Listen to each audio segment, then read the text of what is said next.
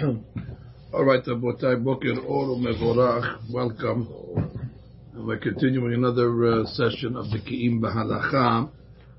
I will warn you at the beginning that there's a lot of Hadushim that are going to be said here this morning. So we're at day number 18. So now we're trying to get to the 100. Now we said yesterday that on most days you'll be okay if you just behave Jewishly and you pray your Amidot correctly.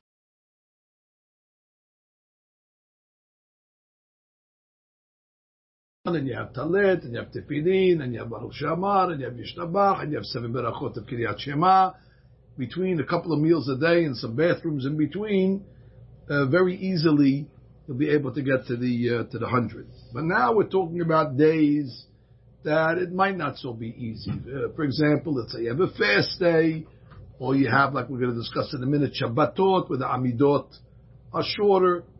Uh, so these are days that uh, we're in a uh, we're in a pinch for berachot.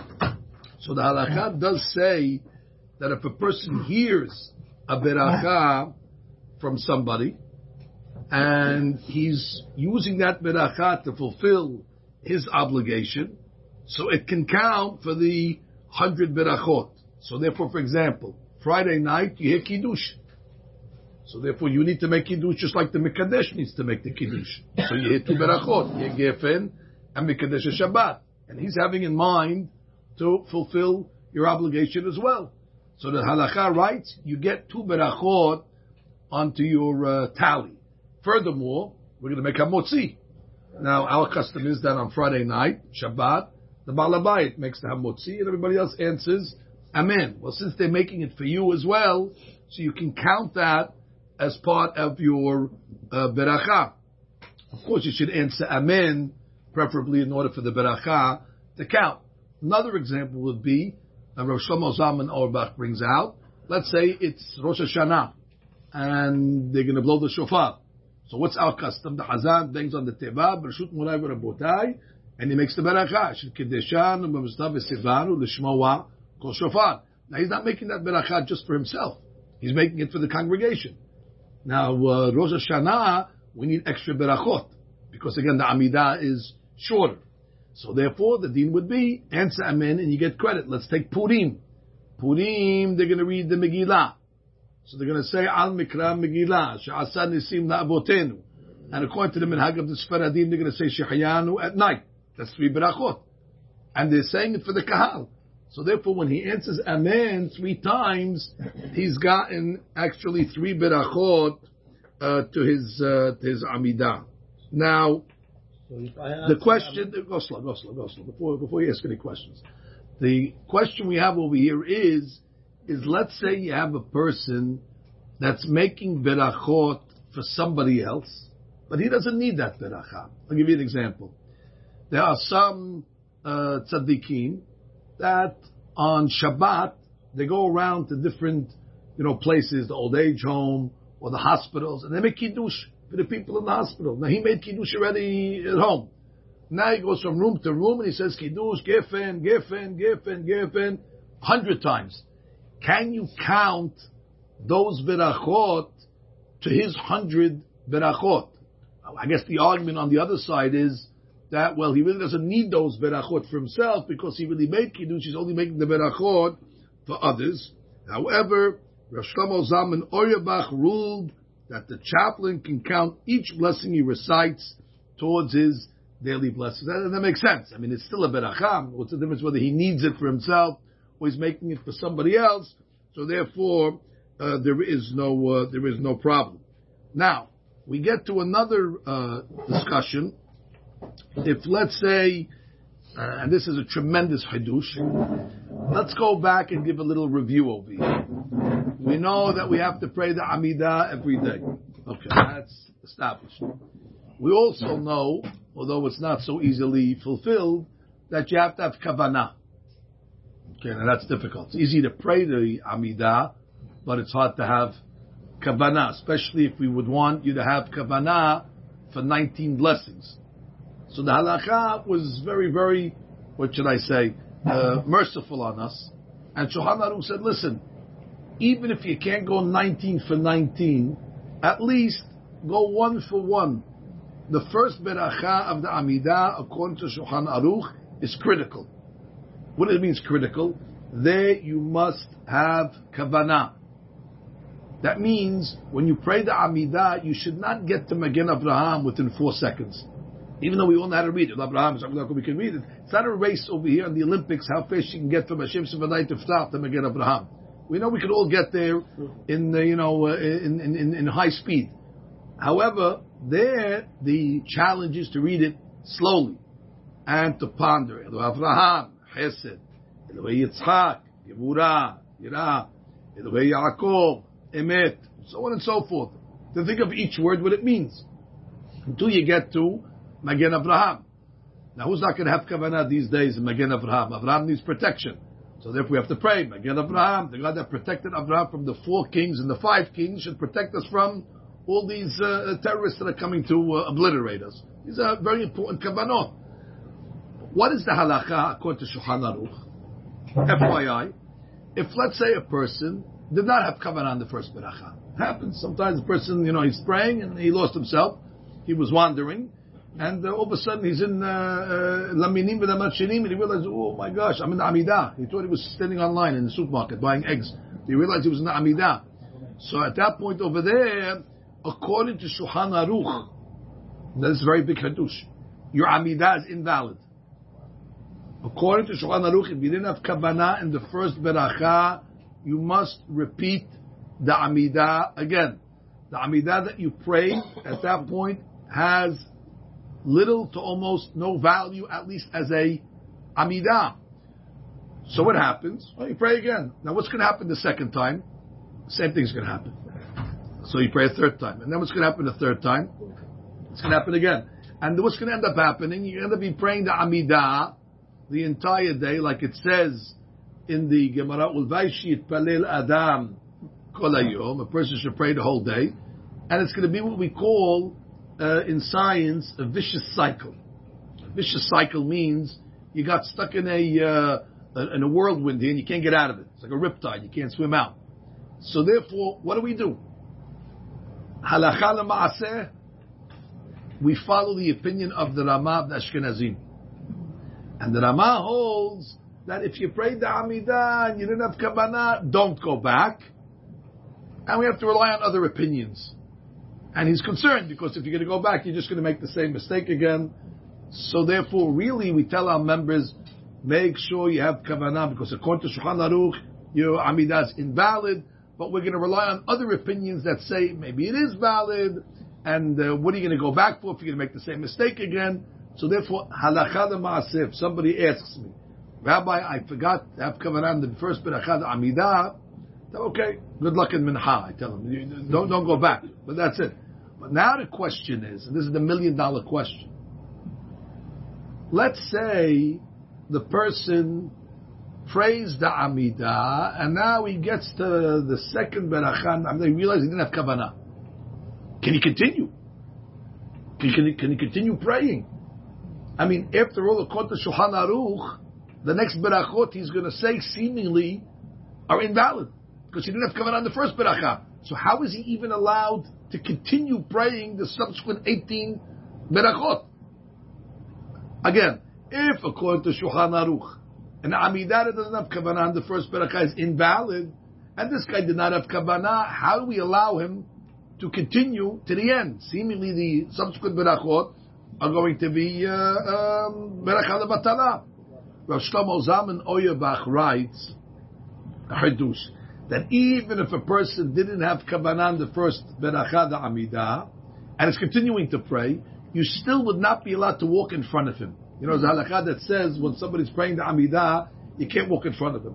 So Rav Shlomo Zalman is now he's needling the, uh, the, the, the, the, he's threading the needle over here, where he's coming to say, well, it's an amidah, but it's not amidah, meaning the berachot are still berachot is still considered uh, some type of quasi amidah, although according to Shulchan Aruch it might not be considered, you know, uh, a qualified amidah, and therefore he holds you shouldn't walk in front of the guy when you are uh, when he's praying. Comes out according to this that according to Shlomo Zalman, the berachot are berachot. Now we're going to go back to the hundred berachot. Will those berachot of such an amidah, where he didn't have kavanah in the first, will they count? Will they count? If you say the amidah is invalid, so they should be worthless. But they're not invalid because we're letting the guy say the berachot. If it was really invalid, we would tell the guy, stop. The fact that we're letting him continue, and the fact that we say that you can't walk in front of him, so like I said, it's a quasi. It's amidah, but it's not a, let's say, counted amidah for his, uh, you know, for, for, for, for his roster. All say that will rely on other opinions that say that if you didn't have kavanah on the first beracha, as long as you read all the words, you're okay. So we'll rely on those opinions. So that's halakha l'maaseh. Even if a person does not have kavanah in the first beracha, the amidah, he can count the subsequent berachot towards his me'ah berachot uh, bechol yom. Now we discuss. Um, now we discuss another case. Let's discuss a very very fascinating mahloket uh, that's brought down in the Tosafot in Masechet Berachot. The famous case. The case goes like this. Case goes like this. It's Rosh Chodesh. Okay, Siman Tov. Rosh Chodesh.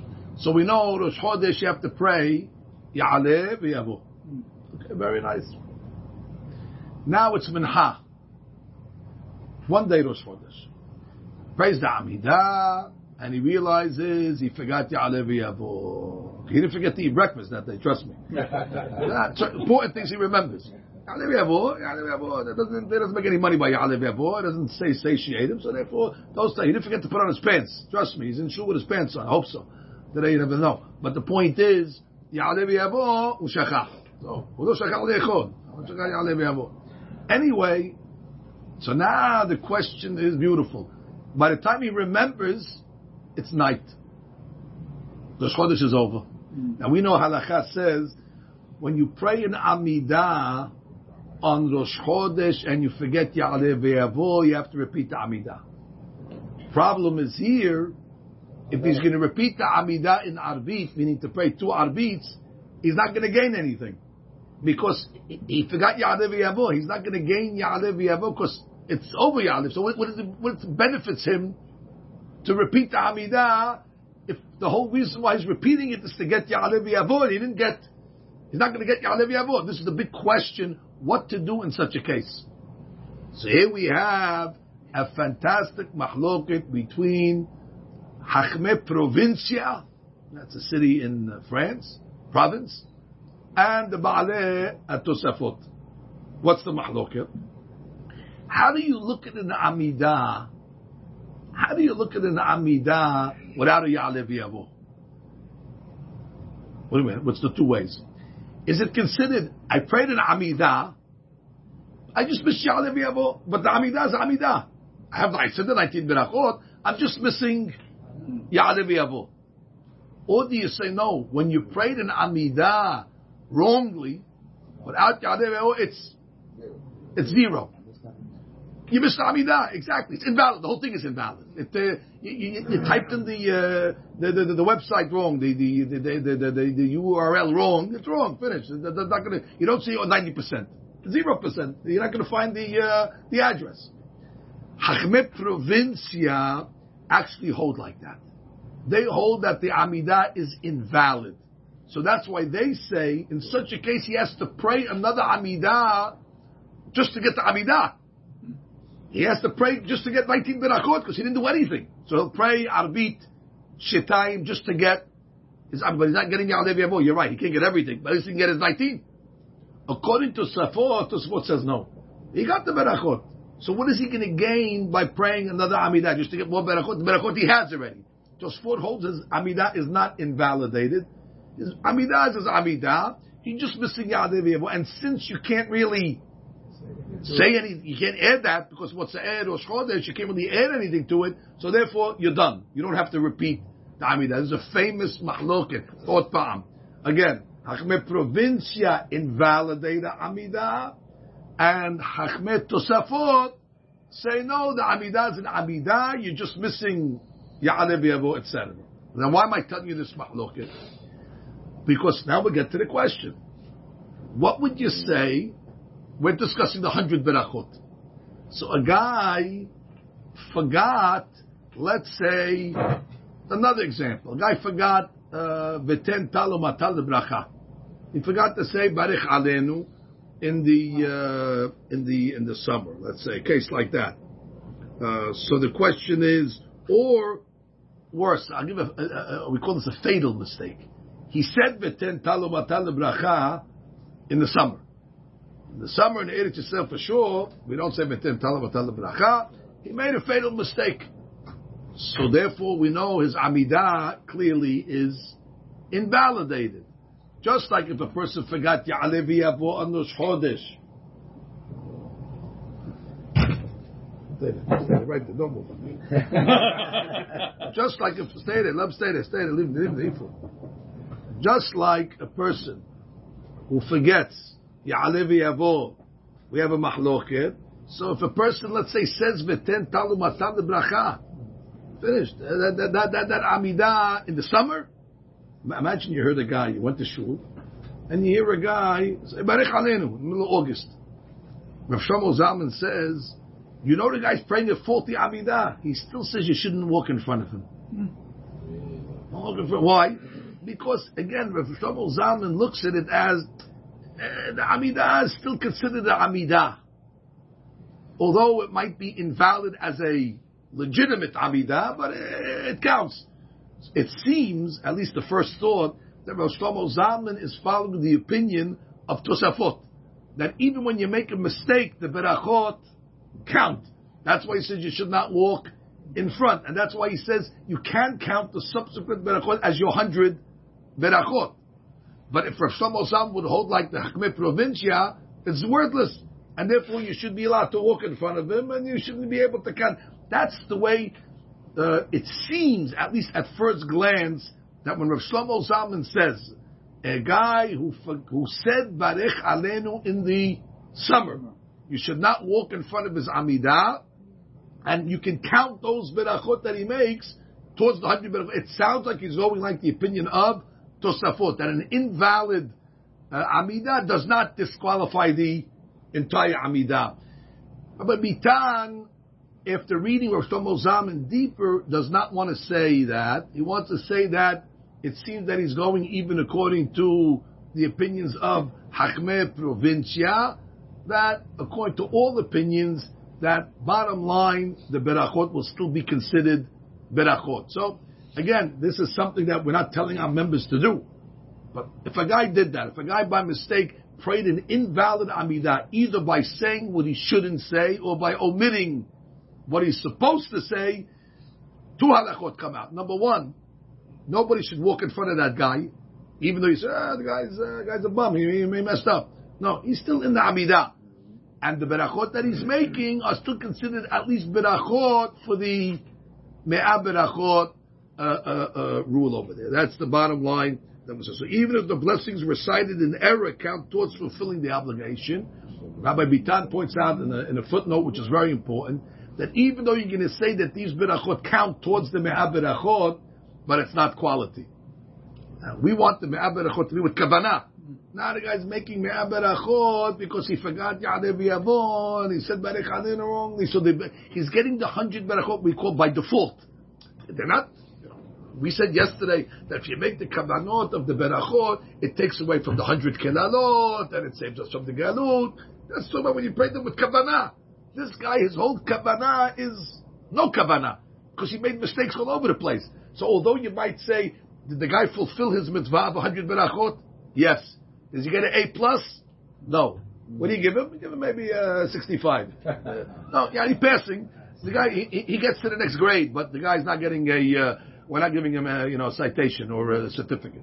Okay, let's let's just review until now what we said.